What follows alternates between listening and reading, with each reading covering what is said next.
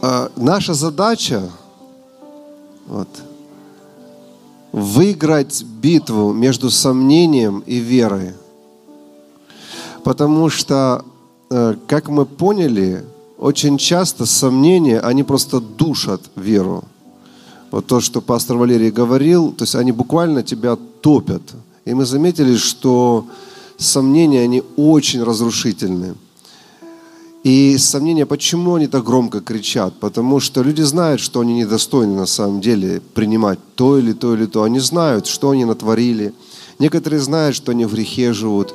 Некоторые знают, что они в бунте. Некоторые знают, что они незаконно развелись и снова поженились. Некоторые знают, что они не дают деньги кому-то. Некоторые знают, что у них есть тысячи причин, почему они сегодня не получат что-то.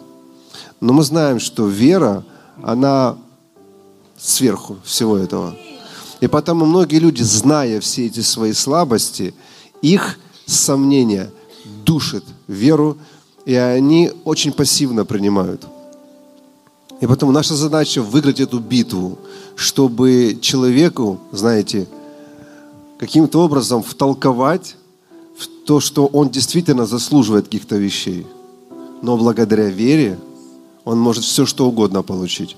Потому что люди с грехами приходили к Иисусу, и все-таки благодаря своей вере касались Его и получали свои чудеса.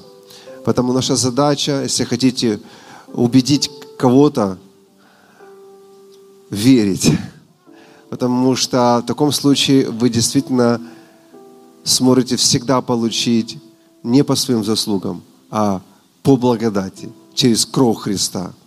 А когда ты здоров, когда ты восстановлен, тебе легче потом идти и побеждать. Легче. Когда ты не калека, ты здоров, тебе все равно легче. Когда тебя не терзают демоны, ты сбросил себе это, тебе легче идти, побеждать и восстановить что-то.